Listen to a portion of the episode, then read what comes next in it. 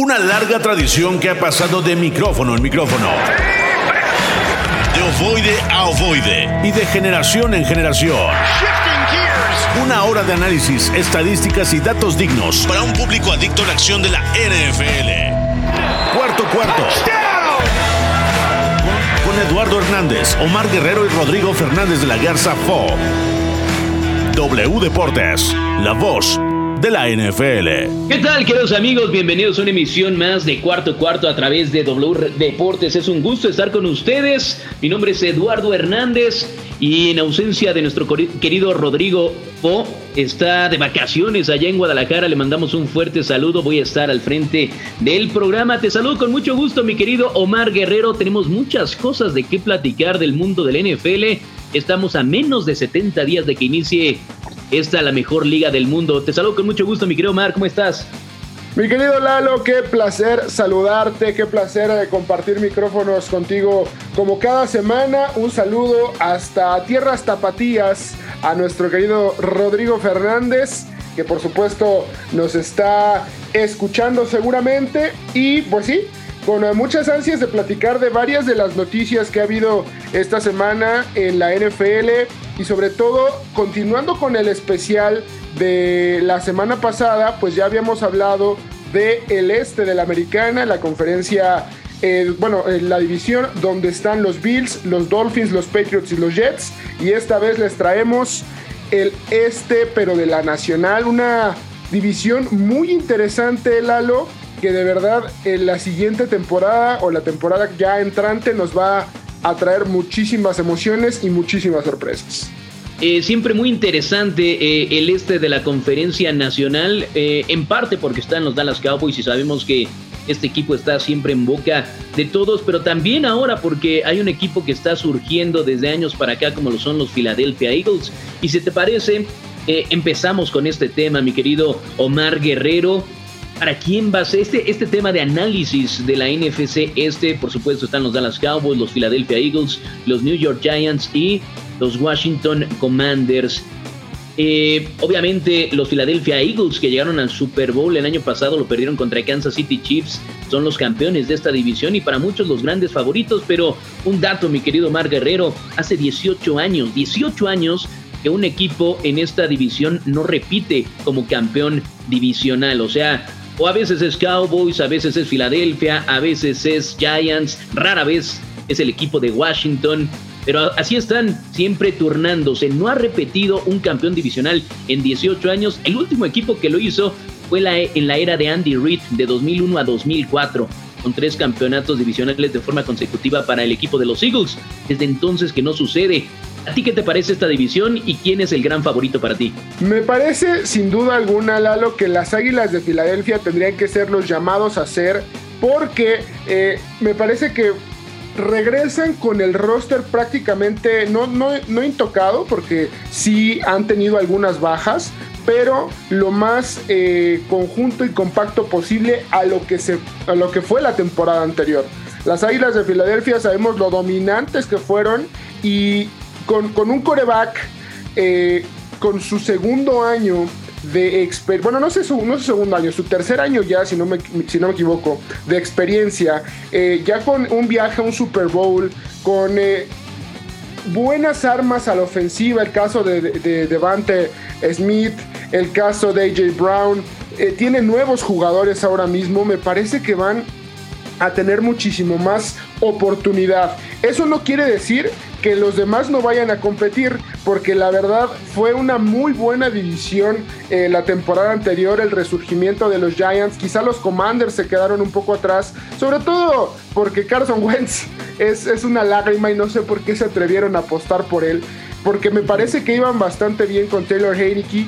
Y el caso de los Cowboys, que todos sabemos que no sé si tienen una maldición, pero el caso de los Vaqueros de Dallas es bien particular porque han dado buenas temporadas, pero nada más no pueden dar el estirón. Es una constante, sí, en el equipo de la estrella solitaria, pero poco a poco se veía que podían romper el estigma. Eh, me parece que se han, se han quedado muy, muy al límite y los Cowboys me parece que para esta temporada pueden ser todavía más interesantes. Dejaron ir a hombres interesantes, ya lo estaremos analizando y desglosando equipo por equipo, pero para mí las Águilas de Filadelfia tendrían que ser los máximos favoritos, aunque ese dato no es para nada menor de que nadie se ha llevado pues esta división en 18 años pues de, manera consecutiva. Sí, es muy interesante e, eso ese dato, ¿no? De 18 años de forma consecutiva que realmente no puede repetir un campeón divisional e, en esta, en esta división de la conferencia nacional. Eh, y bueno, verdaderamente sí impacta. En el caso de los Cowboys, a ver, el año pasado el equipo de los Cowboys tenían uno de los calendarios más sencillos y consiguieron eh, un récord de 12 ganados y 4 perdidos, si no me equivoco. A ver, acá nada 5 perdidos. constatar este dato. 5 perdidos, es correcto, sí. 12 ganados, 5 perdidos. En el caso de los Philadelphia Eagles, se llevaron la división, le sacaron dos juegos de ventaja al equipo de los Cowboys, 14 ganados, tres perdidos. Pero para esta campaña 2023 que se avecina, obviamente, no solamente por ser el campeón eh, de la conferencia nacional, sino precisamente por ser el campeón divisional del este eh, de la conferencia nacional, los Eagles, pues su calendario se fortalece o se complica mucho para esta campaña, tanto así, mi querido Mar Guerrero, que tienen el calendario más fuerte de toda la NFL. Y si nos ponemos a ver lo que tiene enfrente el equipo de los Philadelphia Eagles, pues es verdaderamente pues sí, complicado. Inician en la semana 1 contra los New England Patriots, siguen contra los Minnesota Vikings, los Tampa Bay Buccaneers. Digamos que ahí está más o menos, ¿no? Está más o menos pasable. Pero Asequible. exactamente. Sobre todo eh, tomando en cuenta de que Tampa Bay ya no tiene a Tom Brady. Después van contra los Commanders. Van contra los Rams, van contra los Jets ahora con los con Aaron Rodgers ahí, contra los Miami Dolphins que también me parece que han mejorado muchísimo Después, antes de irse a su semana de descanso, es en la semana 9, van contra los Dallas Cowboys y ahí empieza lo verdaderamente complicado para los, los Philadelphia Eagles al cierre de la campaña, mi querido Omar, porque regresando de su semana de, de bye, afortunadamente les cayó ahí, van contra los Kansas City Chiefs el 20 de noviembre, que va a ser un juegazo, y de, de inmediato van contra Buffalo, de inmediato van contra San Francisco y de inmediato repiten contra Dallas. Es Vaya, es un calendario muy complicado regresando de su bye week. Sí, y, la realidad eh, van a tener que dosificar bien a todas y cada una de sus piezas, porque enfrentar eh, a Kansas, a Buffalo, a San Francisco, otra vez a, Dallas. Después irían contra Seattle, que no fue un enemigo sencillo la temporada anterior. Después los Giants, que van a regresar con esto. Con esta set de revancha, Arizona, que quizá puede ser ahí un, pequeño oasis, pero después cierras otra vez con, con, el equipo de los gigantes de Nueva York. Vaya que, que tiene un reto complicado, pero me parece que Jalen Hurts eh, también eh, va a apelar mucho a lo que a esta set de revancha que también mencionábamos, porque se quedó con, con la miel en los labios. Me parece que dieron un, Super Bowl extraordinario las Águilas de Filadelfia. Creo que cualquiera que hubiera jugado eh, ese, ese encuentro se lo hubiera podido llevar. los dos equipos dieron todo por igual. Tuvimos un espectáculo auténtico en ese Super Domingo y las Águilas de Filadelfia tienen un equipo bastante interesante para esta temporada. Reclutaron bien, si no, si no mal recuerdo, de verdad tienen el primero segundo mejor draft de toda la NFL. O sea, creo que hicieron muy bien las cosas y van a tener lo suficiente para poder caminar la temporada que viene. Sí, es correcto. Se trajeron a Jalen Carter, ¿no? Que va a ser ahí el ancla de esa defensiva junto a Josh Sweat eh, también está Brandon Graham en, esa defensiva. Fletcher Cox, por supuesto. Entonces, vaya, eh, creo que está en buenas manos la defensiva del equipo de los Philadelphia Eagles, porque también regresa Darius Slay. Entonces, eh, Avante Maddox también está ahí, James Bradbury. Entonces, la defensiva del equipo de los Eagles me parece que va a estar en muy buenas manos. Y pues del otro lado, la ofensiva, me parece que ya lo mencionaste tú, con Jalen Hurts, que está jugando mejor que nunca. La temporada pasada fue una muy buena campaña, me parece, para Jalen Hurts. 3.700 eh, yardas, 22 pases de anotación, solamente 6 intercepciones y también, por supuesto, sabemos lo que puede hacer por la vía terrestre, no más de 760 yardas eh, acarreando el balón. Entonces, por ese lado, creo que no hay eh, ningún reclamo para los Philadelphia Eagles. Y aparte de todo, como tú bien mencionas, no solamente en el draft, trajeron piezas clave en, la agencia libre, ¿no? ¿Qué te parece la adición de DeAndre Swift, proveniente de los eh, Detroit Lions? Es, es de esas adiciones que le hacían, quizá eh, o sea, la salida de su corredor titular los obligó, ¿no? Pero lo de, Andrew, Swift es un corredor que no es top 5, pero que eh, entrega muy buenas garantías. Yo creo que debe estar entre el top 10 y top 15 de, los corredores en la NFL. Y sabemos que con Boston Scott, eh, también por ahí está Kenneth Gainwell, van a hacer muy bien las cosas. O sea, de verdad, van a tener un muy buen backfield. Ya hablábamos de sus receptores. Obviamente no podemos dejar de mencionar a AJ Brown, Devante Smith ya mencionados anteriormente. Y tienen a un Dallas Gather que si me apuras, yo creo que sí debe estar entre el top 5 de, alas cerradas, porque la temporada anterior dio cátedra como, como un vuelo a cerrada, y no porque yo lo tuviera en mi fantasy, este, eh, Lalo, pero la verdad es que hizo muy bien las cosas. Sí, de acuerdo, de acuerdo, es un muy buen ala cerrada este Dallas Goddard, como ya bien comentabas, y creo que puede coincidir contigo ¿eh? en que puede ser que esté ahí entre el top 5, unos 55 recepciones para 702 yardas, tres pases, tres recepciones de anotación y aparte también es muy bueno bloqueando. Y sabemos que para un esquema como el que tiene el equipo de los Philadelphia Eagles, como el que tiene Nick Sirianni, me parece que es muy, muy importante una ala cerrada que bloquee también como lo hace Dallas Goddard. Ese es, digamos, eh, el panorama para el gran favorito, ¿no? Que creo que tú y yo coincidimos que son los Philadelphia Eagles. Ahora, ¿cuál es el primer, el primer aspirante, ¿no? El contendiente número uno al título. Eh, sabemos que los de los Philadelphia Eagles son los campeones, pero ¿quién es el contendiente número uno para ti? Entre Dallas, New York y Washington. Me parece que los vaqueros, Lalo. Los vaqueros tienen que regresar, tienen una defensiva e-, espectacular comandada por Mika Parsons.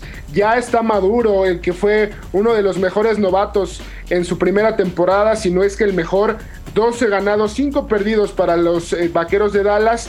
Y el mismo Mika Parsons ya compara a la defensiva de Dallas con una manada de leones porque están haciendo muy bien las cosas. El defensivo eh, está en un muy buen momento, gozando de buena salud, que eso es muy importante.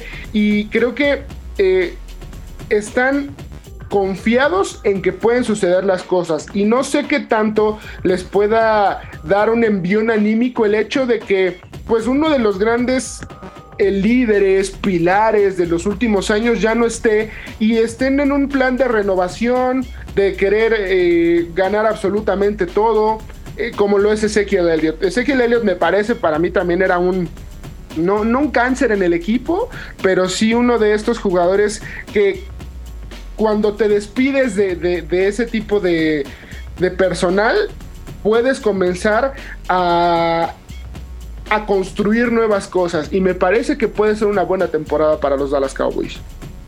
Pues va a ser interesante ver qué pasa con, estos Cowboys en esta campaña 2023. Eh, creo que más que nunca una incógnita, porque ya sabes, ¿no? Siempre eh, ese dicho de la afición de los Cowboys de ahora sí es nuestro año. Híjole, hay veces que lo creo, ¿no? Hay veces que, que veo mucho talento en el equipo. Como en esta ocasión también lo podríamos decir, hay mucho talento en el equipo pero creo que las decisiones que se han tomado no han sido las mejores. Más allá de la salida, por ejemplo, de Zeke Elliott, que más allá de yo pensar que es un cáncer o que le hacía daño al equipo, creo que más bien ya no era tan productivo para el equipo, ¿no? Ya no era ese corredor que fue en sus primeros tres años increíble líder em, en yardas terrestres de la NFL, en promedio por acarreo, gran, gran corredor, se fue diluyendo, no quiero decir su talento, pero su productividad pero a mí lo que yo no logro entender, mi querido Omar Guerrero, a ver si, a ver si tú me lo puedes explicar, como una de las mejores ofensivas, si no es que la mejor ofensiva del año pasado, despide a su coordinador ofensivo, a un Kellen Moore que me parecía que estaba haciendo un extraordinario trabajo. La defensiva también resurgió con el caso de Dan Quinn, pero creo que la ofensiva era la marca de este equipo.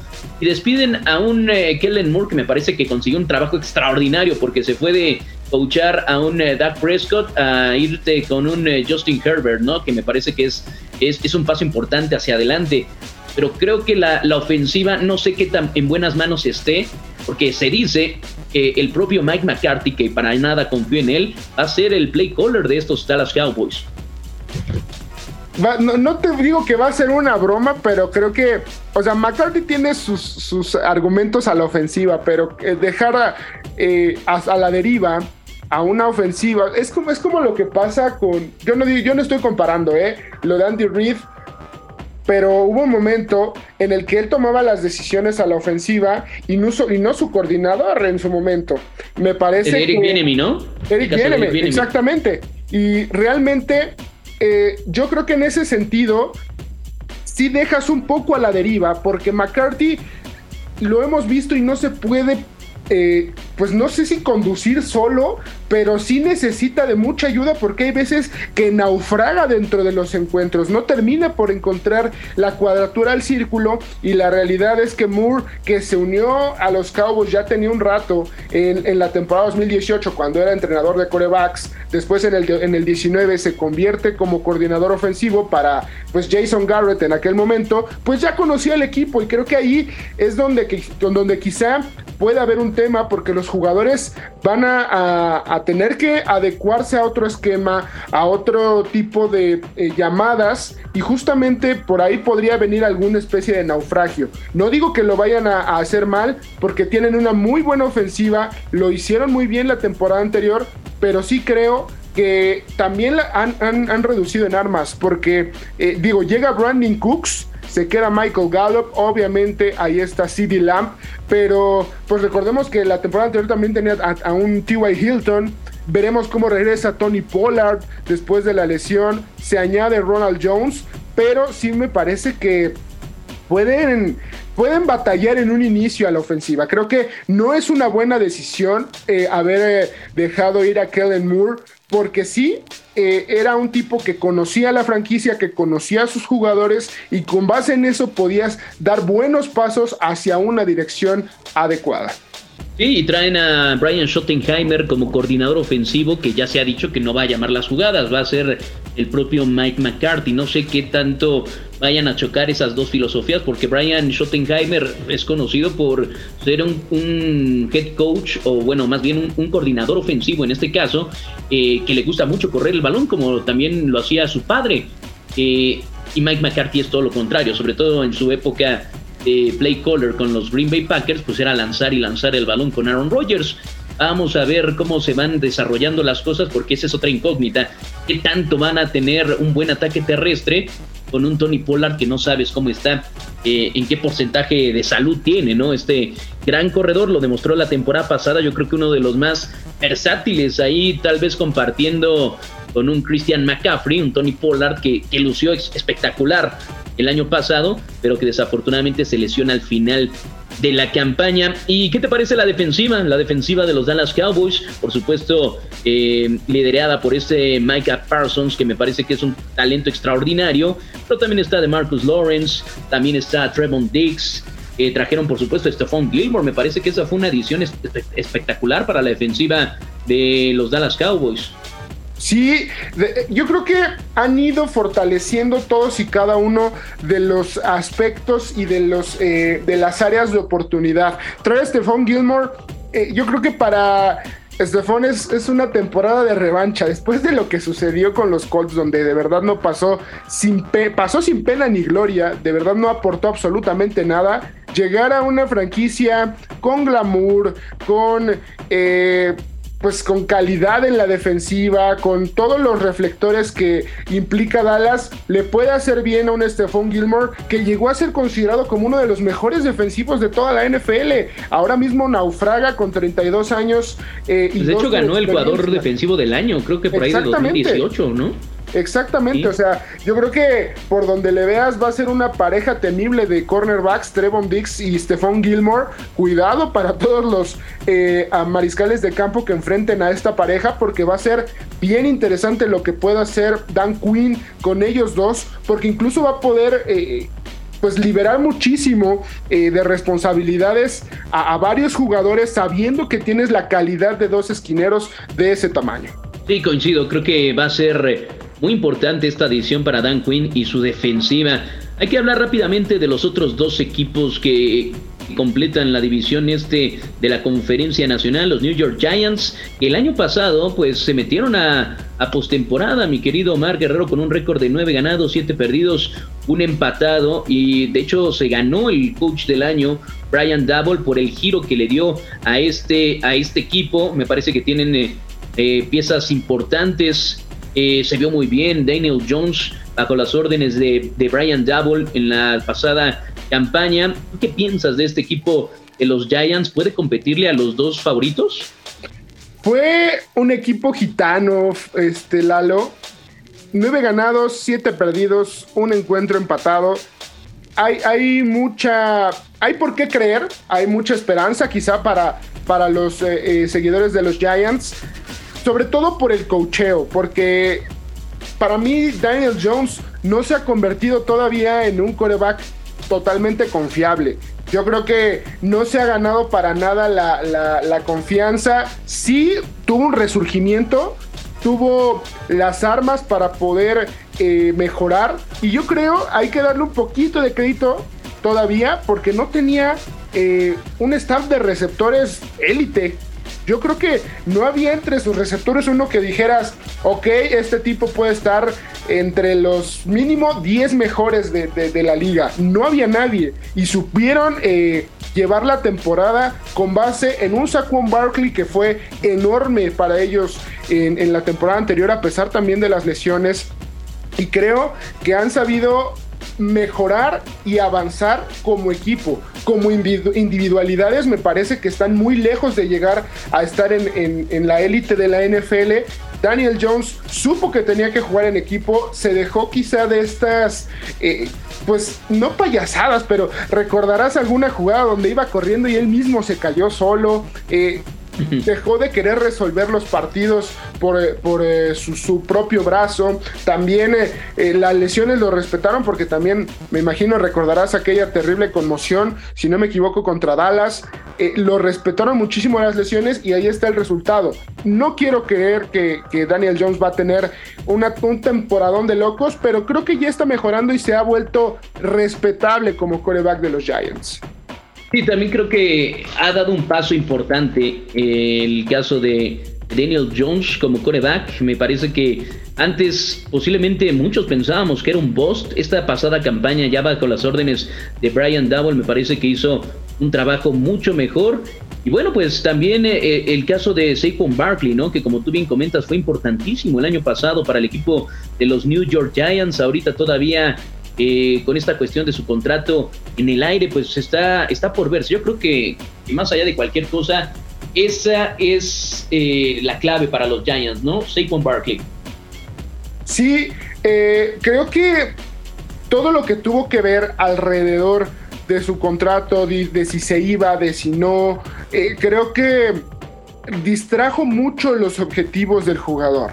Sabemos que es muy importante y que como corredor, y, lo platicamos en su momento, tienes que amarrar pues los, los, buenos contratos porque quizá tu vida productiva es muchísimo más corta que la de los otros jugadores. Y, y es totalmente entendible que Saquon Barkley haya querido eh, asegurar cierto dinero, es totalmente entendible, pero híjole, hay veces, yo creo que con esta temporada puedes pedir eh, la el, dinero con, tus números en la mesa.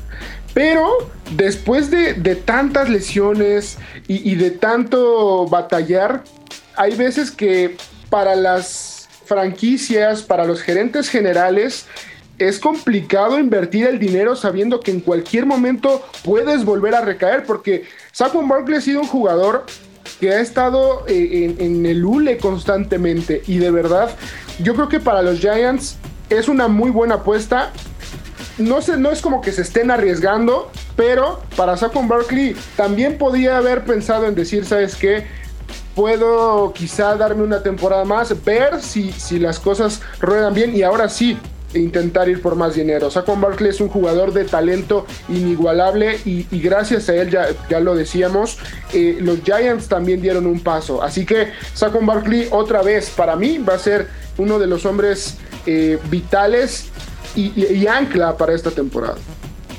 Sí, de repente, de repente no entiendes, ¿no? Que después de una campaña donde sabemos que Saquon Barkley fue el gran artífice del éxito, aparte de Brian Double, me parece, eh, pues termina la campaña y le dan eh, su contrato a Daniel Jones, que reitero, me parece que hizo mucho mejor trabajo, pero le dieron cuatro años en su contrato, 160 millones, que sabemos que es el coreback y así ganan los corebacks pero ¿cómo fue el pago, la respuesta para el año extraordinario que tuvo Saquon Barkley? No te damos contrato de larga duración, sino que te ponemos la etiqueta franquicia y vas a ganar solamente 10 millones el año que viene, ¿no? Entonces es un tema complicado, mi querido Mar Guerrero, pero si te parece, regresamos en la segunda parte de cuarto cuarto para analizar al último equipo de esta división, los Washington Commanders. Hacemos una pequeña pausa y ya regresamos aquí a cuarto, cuarto, a cuarto cuarto a través de la señal de W Deportes. Turnover y hay cambio de estrategia en el terreno de juego.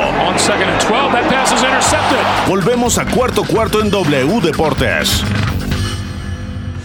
De regreso con todos ustedes, queridos amigos, a través de la señal de W Deportes, aquí en la mesa de cuarto cuarto, estamos Omar Guerrero y un servidor Eduardo Hernández, platicando, terminando de platicar de esta división este de la conferencia nacional. Ya platicamos, hicimos el análisis de los Philadelphia Eagles, Dallas Cowboys, New York Giants y ahora toca el caso de el equipo de Washington, los Washington Commanders. ¿Qué piensas de este equipo que es dirigido por Ron Rivera, mi querido Omar Guerrero?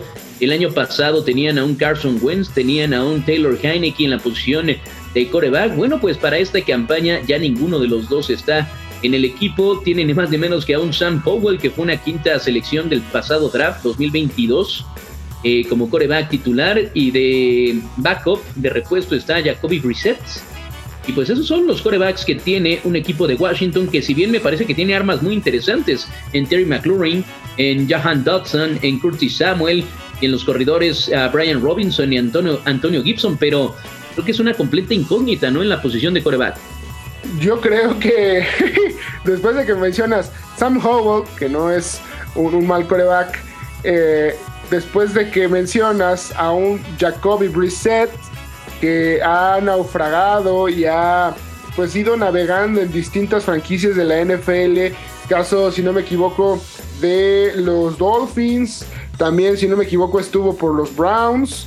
Eh, pues creo que hay más dudas que certezas en el equipo de los Commanders. Ya mencionabas las armas importantes que tienen, Antonio Gibson, Brian Robinson, obviamente Terry McLaurin, el mismo Curtis Samuel, que es un, buen, un buen eh, receptor, Logan Thomas, que lo ha hecho bien como ala cerrada, pero eh, sí considero que se quedan cortos. Yo creo que aquí a lo que van a apelar mucho uno, es su defensiva que poco a poco ha ido aminorando su calidad. No decimos que sea mala. Chase Young ya parece que se ha quedado estancado en, algún punto. Jaron Payne tampoco ha terminado por, por cuajar, pero yo creo que están apostando a su contratación estrella, que es ni más ni menos que Eric Bieremi, hacer, eh, que quiere hacer sentir su ofensiva, ¿no? Ya lo dijo él, que, en este momento se ha convertido en un tipo que se hace sentir en el campo de entrenamiento, que le pone mucha intensidad y eso ha sacudido, ya varios reportes le indican, ha sacudido para bien a todos y cada uno de los jugadores de Washington. Me parece que puede ser la adición más importante al roster de, Ron Rivera. Después de 10 años con los Chiefs, eh, creo que puede ser un gran cambio para el hoy coordinador ofensivo de los eh, Washington Commanders. Estar en buenas manos, pero no sé si las armas que tenga BNM sean las que tenían los Chiefs, porque para nada va a tener a un Patrick Mahomes, ni en su momento un Tyreek Hill, ni a un Travis Kelsey. Va a tener que trabajar muchísimo con el material que tiene y si logra sacarle agua a las piedras, pues un 8-8 para mí, como fue en la temporada anterior, sería de lo más asequible para los comandos. Sí, a ver, ¿me escuchas ahí, amigo? Te escucho. Sí, eh, realmente me parece que es una adición importante la de Eric Menemy en la posición de coordinador ofensivo para el equipo de Washington, aunque, si te soy sincero, amigo, no, no, no le entiendo muy bien porque lo que se le ha reclamado, o no reclamado a Eric Menemy, más bien por lo cual no se le ha dado la oportunidad de ser un head coach, porque yo creo que ya los méritos los, los ha tenido, los ha logrado, ¿no? Como coordinador ofensivo y hemos visto a coordinadores ofensivos mucho más jóvenes, con menos experiencia y haciendo mucho, no, no peor, sino no tan bien las cosas como Eric Benemy, conseguir trabajos de head coach y lo han hecho muy bien. Eh, lo que se dice que por lo cual no le han dado una oportunidad para ser head coach a Eric Bienemy es porque siempre ha estado bajo la sombra de un eh, Andy Reid. Él ha sido precisamente el que ha llamado siempre las jugadas, sí. Eric Bienemy entrena entre semana, eh, hace el plan de juego y pues está todo, todo, hace todo lo que necesita la ofensiva. Sin embargo, el día de juego, el que decide, el que tomaba las decisiones era Andy Reid y por eso no le habían dado esa oportunidad. Por eso decide salirse de la, de la sombra de Andy Reid e irse a un equipo, pero lo hace a un equipo donde no tiene, ya no digamos un coreback como Patrick Mahomes, o sea, no tiene ni siquiera un coreback bien establecido, un coreback titular que digas, este puede hacer bien las cosas, tiene que llegar a crear todo. Y va a ser muy complicado para Eric Bienemi y no sé si, si hubiera sido mi mejor decisión, si, si, hubiera estado en los zapatos de Eric Bienemi, hubiera hecho eso, ¿no crees? Sí, híjole, yo creo que era el momento para tomar una decisión, pero por otro lado podía seguir en, las mieles del éxito con los Kansas City Chiefs. Yo creo que no apuntó a un equipo donde pudiera ir a explotar todavía más. Eh, menos tener un coreback. Exactamente, un equipo con un coreback, al menos.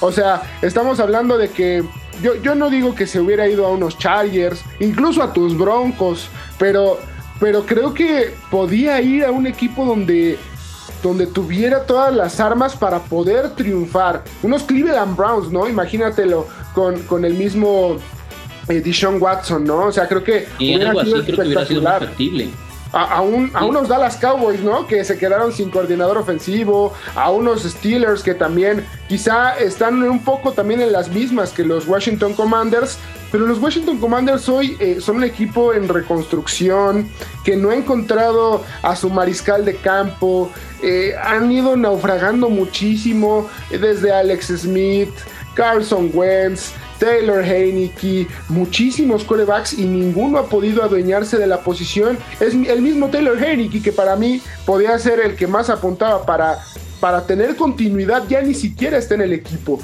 E, independientemente de la intensidad que tú le pongas, Lalo, a, a los entrenamientos, yo creo que va, va, a batallar mucho en esta temporada. Sí, no creo que haya sido la mejor decisión para él que viene a mí, teniendo en cuenta lo que había pasado, ¿no? Una y otra y otra entrevista a lo largo de los años y simplemente nunca le dieron la oportunidad. Entiendo que se quiera salir de, de la sombra de Andy Reid, pero creo que no tomó la decisión adecuada. No eligió bien el próximo trabajo y creo que va a batallar mucho el equipo de Washington bajo las órdenes de Ron Rivera, Jerry Bienemy. Eh, ¿Por qué? Porque no tienen coreback y coincido contigo. Creo que eh, Taylor Heineke sin ser la gran estrella, creo que, había ganado la oportunidad de, ser el líder de ese equipo, pero si le traes a un Carson Wentz, si le das la, la titularidad a un Carson Wentz, que ya sabemos de lo que está hecho, no es simplemente un coreback titular ya en la NFL, pero se lo trajiste para ponerlo enfrente, pues obviamente menoscabas lo que ha hecho, ¿no? Taylor Heineke, acabas con su confianza. Eh, creo que han hecho muy mal las cosas en Washington y creo que no, no van a llegar ni siquiera a lo que hicieron la campaña pasada, que quedaron tablas, mi querido Omar, 8-8 y un,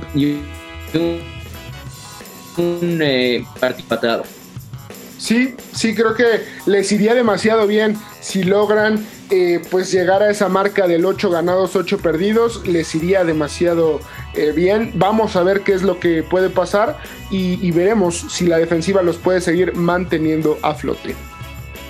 Pasando a otros temas, mi querido Omar Guerrero, pues se ha dado ya la noticia de la extensión de contrato para este head coach del equipo de los Buffalo Bills, que va a estar hasta la temporada de 2027, me refiero a Sean McDermott, eh, y no solamente él, también a, al GM, a Brandon Baines, van a estar ambos, eh, tanto el head coach como el gerente general de los Buffalo Bills hasta 2027. ¿Qué te parece esta noticia? Creo que sí ha habido un cambio, ¿no? Un cambio radical de la época previa a Sean McDermott a lo que son ahora. Todavía les falta conseguir el título. Han estado ahí en la tablita, han estado en la, en la final de la conferencia americana. No se les ha dado, pero creo que han ganado bien esta extensión de contrato. ¿Tú qué piensas? Bueno, para quienes pensaran que esta podría haber sido la temporada, digamos, donde para McDermott hubiera sido todo o nada, pues eh, ya se, se quedaron con las manos vacías porque va a estar hasta 2027 y yo creo que cuando una franquicia decide apostar por la continuidad, yo creo que no puede tener menos que buenos resultados.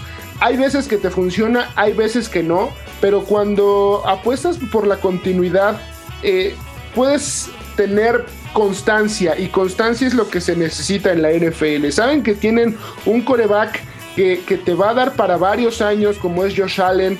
Tienen a un receptor eh, élite como es Stephon Diggs. Sabemos y, creo que ellos mismos saben, no es, no es eh, descubrir el hilo negro, que tienen muchas deudas y muchos asuntos pendientes eh, de lo que ha pasado en temporadas anteriores. Creo que han quedado tocados de alguna manera, el grupo ha quedado tocado después de lo que sucedió uno con los Chiefs en la final de conferencia, ese duelo de pistoleros, también eh, lo que ha sucedido con los eh, Cincinnati Bengals, creo que han sido golpes fuertes para los jugadores de, de Buffalo pero creo que han sabido reponerse y volver cada temporada para seguir protagonizando eh, eh, los números, las ofensivas, la misma conferencia americana. Solo que hay algo que McDermott no ha terminado por encontrar, eh, que es la manera de ganar los partidos grandes. Y, y ese es el tema que, quizá quieren experimentar aquí a 2027, ¿no? Quizá en una de esas llegan a encontrar esa fórmula. Brandon Bean también ha logrado pues construir un equipo que sea consistente y que sea contendiente a la, eh, al, campeonato por la, conferencia americana. Ha traído buenos jugadores, me parece que todavía queda eh, pues esa duda, esa deuda de traer a otro receptor que le pueda ayudar a Stephon Diggs y a Gabriel Davis, pero creo que han hecho muy bien las cosas esta dupla. Sí, me parece que, híjole, yo creo que Sean McDermott es uno de los mejores coaches actualmente de la NFL porque mira que darle la vuelta a lo que fue un caos eh, a mediados de la década pasada con el equipo de los Bills. Él llega en 2017 al equipo de los Bills y le da la vuelta. Obviamente también llega eh, de inmediato también a, sus manos un Josh Allen, ¿no? Que lo empieza a trabajar.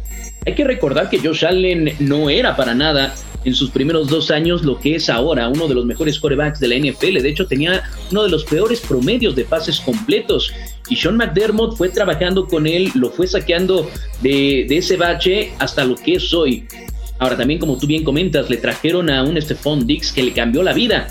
Le cambió la vida a un eh, Josh Allen, que ya podía estirar mejor el campo, se abrían los espacios para otros receptores y, encontraba a cada uno de ellos. Y lo más importante, y de hecho es el fuerte de un Sean, McDermott, que fue el coordinador eh, defensivo de esas Panteras de Carolina bajo las órdenes de Ron Rivera cuando llegaron al Super Bowl, lo perdieron, pero ahí estaba Sean McDermott.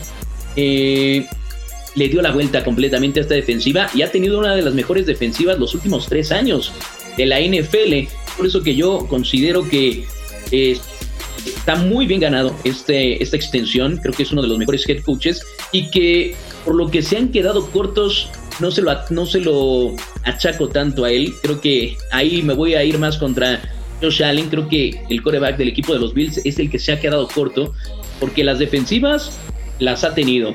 Las armas se las trajeron. Tiene eh, uno de los mejores brazos de la NFL. Si acaso, si acaso lo que podríamos argumentar en el caso del GM, que no ha tenido un buen juego terrestre, ¿no? Un, corredor. Un corredor. un corredor, exactamente, que, que supere las mil yardas. Eso posiblemente no lo ha tenido Josh Allen. Más allá de eso, creo que las armas ofensivas y defensivas han estado en los Bills y pues enhorabuena, ¿no? Para eh, Sean McDermott y que sigan los éxitos ahí en los Bills hasta que por fin, por fin se les dé un Super Bowl que ya lo añoran allá en Buffalo, amigo. Sí, me, estás diciendo que se le congeló el pecho a Josh Allen. literal, sí, literal, literal. Eh, creo que creo que ha tenido pues un déficit de, pantalones básicamente en, varios... Es que ¿cómo, pierdes así ese último juego, no? Contra los Bengals, eras claro favorito, estabas en tu casa y... O sea, simplemente se vio la diferencia entre un Joe Burrow y un Josh Allen. O sea, yo pongo a Patrick Mahomes arriba, abajo a, Joe Burrow después de lo que hizo contra Josh Allen. Y en el tercer puesto, pues ya, ya, ya me bajaron a Josh Allen. No sé cómo lo veas tú.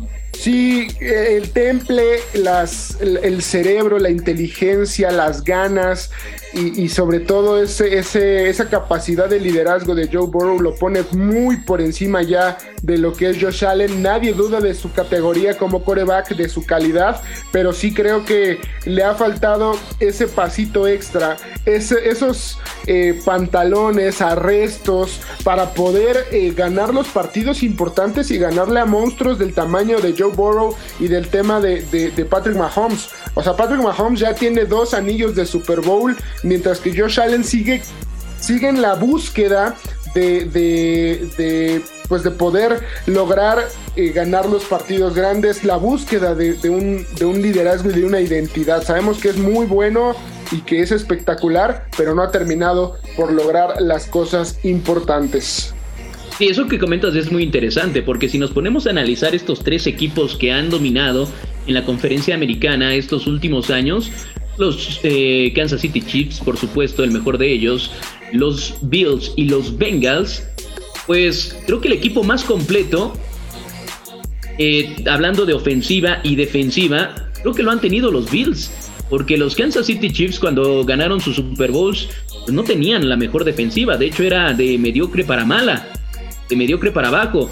Lo mismo para el equipo de los Bengals. Esta, la, última temporada creo que era una defensiva buena, que tenía mucho potencial, eh, pero no era la defensiva de los Bills. Creo que por eso siento que se ha quedado corto yo, para mí, bajo mis ojos, Josh Allen, eh, porque ha tenido más equipo que los otros dos. Sin embargo, los otros dos le han sacado más jugo, han, han llegado más lejos con, con, lo que han tenido. Por supuesto, en la posición de head coach Creo que Sean McDermott eh, está, sí está muy abajo de un Andy Reid, pero hacia allá va. Está teniendo buenas campañas y enhorabuena por esta extensión, mi querido Mark. Así es, veremos qué les depara el destino en los siguientes años a los Buffalo Bills. De momento trajeron buenos jugadores, Dalton Kincaid, del caso también de Damian Harris. Ahora ya van a tener otra vez a Latavius Murray, así que veremos qué les depara el destino. Es correcto, mi querido Mar. Y ahora vamos a otra noticia que está impactando el mundo de la NFL y es referente a tus queridos Colts, mi querido Mar Guerrero. El caso de Isaiah Rogers, el jugador del equipo de los Colts y también de Demetrius Taylor. bueno, pues aparentemente van a ser suspendidos indefinidamente, al menos por toda la campaña 2023, pero esto se puede extender por este tema de las apuestas. Y es que parece ser que los jugadores no entienden que no pueden apostar, los jugadores de la NFL por supuesto, no pueden apostar en juegos de la NFL. Ha, sido brutalmente aclarado una y otra vez esta situación, mi querido Omar Guerrero.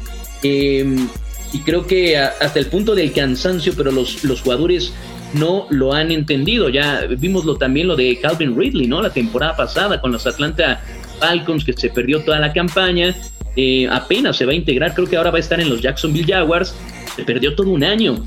Y lo mismo va a pasar con este, este caso de los dos jugadores del equipo de los Colts. Al ser tu equipo, cuéntame, ¿qué piensas de toda esta situación que también está al otro lado de la moneda? Y ahorita quiero platicar de eso, mi querido Omar. Sí, yo, yo creo, Lalo, es que el tema, leía un artículo bien interesante, ¿no? O sea, yo no estoy defendiendo el hecho de que los jugadores apuesten porque sí se presta malas interpretaciones, ¿no? O sea, el tema de que, pues tú, digamos, estés apostando contra tu equipo, juegues en el equipo y digas, bueno, ¿sabes qué? Voy a dejar pasar este baloncito para que pueda ganar mi apuesta. Eso es a lo que se puede eh, prestar en, las malas interpretaciones. Sin embargo, también la NFL se ha cansado de hincharse de dinero, eh, eh, pues haciendo pues gala de todas las casas de apuestas, ¿no? O sea, o sea, creo que ese es un tema que sí tiene una, doble moral porque la NFL eh, recibe mucho dinero en cuanto a las apuestas, es uno de los mercados más lucrativos el tema de, de, apostar y, y los jugadores no pueden tener absolutamente nada que ver. Entiendo, entiendo las razones, pero sí se me hace un poco raro, no porque sea mi equipo, están bien las sanciones y se ha dado con otros jugadores, pero también la liga no ha sido lo suficientemente, eh, pues clara y tajante en jugadores que, por ejemplo, sean vistos portando un arma, que ya estén reincidiendo, etc. Hay veces que solamente es como de, ah, ok, cuatro partidos, acá por apostarte tanto una temporada creo que deberían ser muchísimo más eh, pues claros en el tipo de sanciones que se van a dar por las actitudes que se den fuera del terreno de juego. Y coincido contigo en que en el tema de las sanciones han sido súper estrictos con el tema de las apuestas. ¿Por qué? Porque ponen en juego la credibilidad de la liga. Yo creo que ese es el tema, ¿no? El tema de las apuestas, cuando te abres a las apuestas, porque antes esto es pre, esto es nuevo, ¿eh? Esto debe tener que unos 5 o 6 años eh, que se, se abrieron al tema de las apuestas. Antes la NFL para nada aceptaba un patrocinio de las casas de apuestas de Las Vegas. Ahora pues vemos que hay inclusive programas o se han desarrollado programas que son exclusivamente de apuestas, ¿no? Entonces, esto ha ido creciendo poco a poco, pero al meter esta situación eh, ya como patrocinios y, lo que tú dices, todo el dinero que, se está metiendo a la NFL con estos temas de patrocinios de, de las casas de apuestas, pues es verdaderamente increíble, es un negociazo. Pero ahí está, ahí está el otro lado de la moneda. Es como le pones al pastel al niño, pero le dices que no se lo coma, ¿no? Está, complicado el asunto porque es el tema de la credibilidad. Porque si un jugador apuesta, como tú pusiste el ejemplo al principio, y, y obviamente un jugador sabe las entrañas de lo que está sucediendo en un equipo, puede apostar en contra de su equipo, a favor de su equipo, o apostar con todas estas apuestas ya que se han ido personalizando de que pues si un jugador consigue 45 yardas o menos, dice, no, yo aposté a las bajas, entonces me quedo en 44. Hay muchas cuestiones así que se pueden dar en el mundo de las apuestas hoy en día que ponen en juego la credibilidad de la NFL, que si ya de por sí todas las ligas tienen en, en, pues así como pendiendo de un hilo eh, su credibilidad de que ah, se vendieron. Imagínate, ¿no? Ahora con este tema de las apuestas y que los jugadores estén apostando en sus propios juegos. O sea, es, una locura verdaderamente. Pero hay que recordarlo, y como tú bien lo dijiste, la NFL lo quiso. La NFL puso ese tema sobre la mesa. La NFL está aceptando ese dinero. Y pues, problemas van a venir de esto, mi querido Omar. Sí, y, los te aseguro que no. O sea, estos jugadores de los Colts, el, tema de Isaiah Rogers y, su compañero, eh, no son los primeros, ni van a ser los últimos. Evidentemente sientan un precedente Sí, y yo creo que ningún jugador va a querer irse suspendido una temporada completa con todo lo que esto representa, pero a ellos porque los descubrieron, ¿no? Pero imagínate cuántos debe haber que lo hacen en, la clandestinidad y nadie se da cuenta. Pues es lo que te iba a decir, también qué tontos, ¿no? Los jugadores, porque si, sabes algo o, quieres apostar en algo, pues le dices a, tu amigo o a tu vecino, oye, sí, ya te este un cachito de la apuesta, hombre. Pues sí, o sea, que también le piensen tantito, ¿no? sí, sí, sí. O sea, creo que, que, sí es un tema que. Pues en el que no le pensaron bien, la verdad. O sea, no quiero comentar las apuestas, pero entre los jugadores, pero pues échale tantito coco, ¿no?